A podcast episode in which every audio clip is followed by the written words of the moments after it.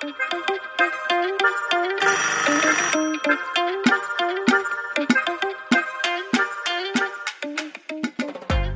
guten Tag und herzlich willkommen zu unserem kleinen Podcast bei Anruf Wort. Wenn Sie genau hinhören, dann hören Sie die Glocken der Propstei im Hintergrund, die heute am Palmsonntag den Einzug Jesu in Jerusalem freundlich begleiten. Begleiten, das ist ein Stichwort, denn wir werden schon seit mehreren Wochen begleitet von Ihren Lieblingsbibelworten, die uns Rita Kotzur jeden Tag einzeln zur Verfügung stellt. Wir heißt Schwester Elisabeth Mucher und Gregor Giele und wie gesagt am Telefon Rita Kotzur.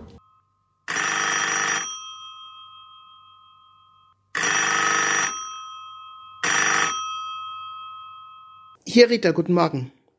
Die heutige Einsenderin schickt einen Vers aus Jeremia, Kapitel 31, Vers 33. Ich habe meine Weisung in ihre Mitte gegeben und werde sie auf ihr Herz schreiben. Ich werde ihnen Gott sein und sie werden mir Volk sein. Die Zeit läuft. Ich finde dieses Bild wunderbar stark, dass mir etwas aufs Herz geschrieben ist. Ich kenne immer nur so in der äußeren Wahrnehmung in Baumrinden oder in Schlössern, die an irgendwelche Brücken dran gehängt werden, Herzen, wo Namen oder die Anfangsbuchstaben von zwei Menschen dran oder drin stehen, die einander innig lieben.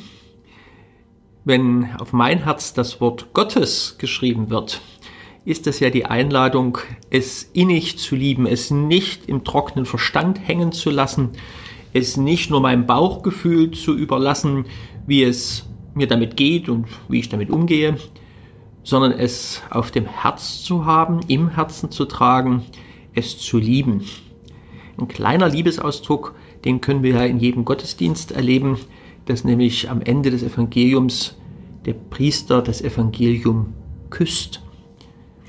Nicht nur, dass der auch mal dazu kommt zu küssen, sondern es ist ein Liebesbekenntnis zum Wort Gottes. Ganz ehrlich, das ähm, Bild ist mir so noch nicht gekommen, aber gerade habe ich gedacht, bei, wenn mir etwas aufs Herz geschrieben wird, und ich dabei an Baumrinden oder Schlösser denke, in die Namen eingraviert sind, auch ein bisschen schmerzhaft. Oder in jedem Fall, zum einen ist mein Herz ja kein Metallschloss, sondern was Lebendiges, was ja auch dann irgendwie darauf reagiert. Und in jedem Fall verändert es mein Herz, wenn da was ähm, draufgeschrieben ist, eingraviert, eingezeichnet. Das ist so der eine Gedanke. Und der andere aber wieder was sehr Entlastendes, da ist ein Schreiber. Das heißt, mein Herz wird beschrieben. Da darf ich passiv sein und diese Worte, die werden mir eingeschrieben, so wie es dann auch später ist. Ihr werdet mein Volk sein, ich werde euch Gott sein. Das ist eine, eine Zusage, die, da liegt die Initiative erstmal hundertprozentig bei Gott. Und so wie ich Gregor kenne, wird er jetzt aber auch sagen, wo die Initiative bei uns liegt in der Geschichte ja, wenn ich zu diesem Volk gehöre, da gibt es einen Korpsgeist, da gibt es eine Verbundenheit auch mit dem Herrschenden, mit der Regierung. Das prägt ja auch. Ich bin in Deutschland groß geworden. Ich bin von der Geschichte dieses Landes, von ihrer Kultur wie selbstverständlich geprägt worden. Zum Volk Gottes zu gehören heißt dasselbe. Ich bin von Gott geprägt, von der Kultur des christlichen Glaubens, vom Geist dieses christlichen Glaubens. Und diese Prägung soll und darf ich leben und genießen. Sie ist kein geschichtlicher Ballast, auch wenn es geschichtlich einige Dinge gibt, die uns belasten. Aber als Volk Gottes sind wir geprägt von seinem Wort, das auf unserem Herzen geschrieben ist, von seinem Geist. Und zu diesem Volk darf ich sehr selbstbewusst gehören und stolz sein, den Personalausweis des Volkes Gottes im Portemonnaie tragen zu können und auf Verlangen vorzuzeigen, wie das so gerne heißt. Jetzt haben Sie vielleicht den Gedanken, ja, Volk des Gottes gerne, institutionalisiertes Volk Gottes, bin ich gerade gar nicht so irrsinnig stolz drauf. Also mir geht es zumindest so.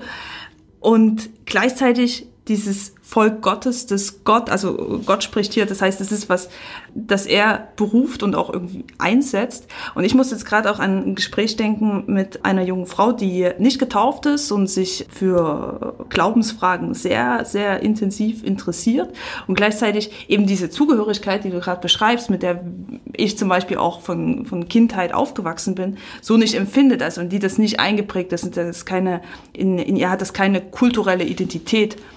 Und gleichzeitig glaube ich, dass wir als Volk Gottes sozusagen äh, Volk sein sollten, das bereit ist und das offen ist, Menschen, die nicht diese tiefe kulturelle Prägung des, der Volkszugehörigkeit Gottes haben, in dieses Volk mit aufzunehmen, weil es letztendlich Gott ist, der dieses Volk einsetzt.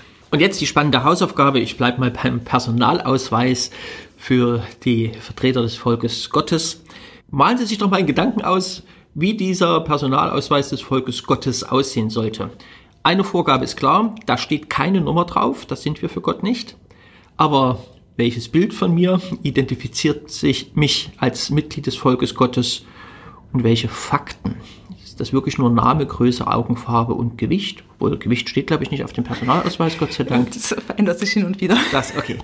Wie müsste mein Personalausweis für das Volk Gottes aussehen, das ich auf Verlangen 裤子。